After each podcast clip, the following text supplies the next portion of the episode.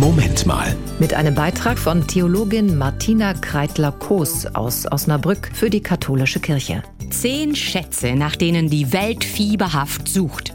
Ich bin auf eine lustige Website gestoßen. Das legendäre Bernsteinzimmer von Zar Peter dem Großen. Von den Nazis in verschiedenen Seen versenktes Gold. Kirchenschätze in verschollenen Wracks in der Tiefsee eingeschlossen oder die Beute der beiden Meisterdiebe Franz und Erich Sass, die in den 20er Jahren Geld, Schmuck und Goldbarren geraubt und bis heute unauffindbar versteckt haben.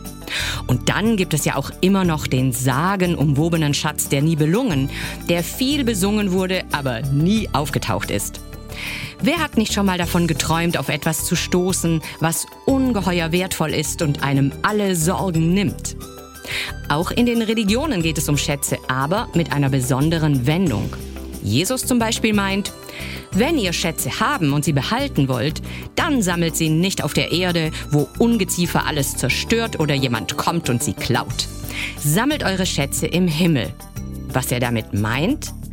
Wir haben alle ein feines Gespür dafür, dass es für ein reiches Leben eigentlich keinen Luxus braucht.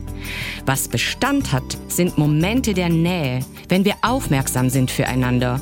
Zu wissen, dass wir gebraucht werden, Sinn zu spüren und Liebe eben.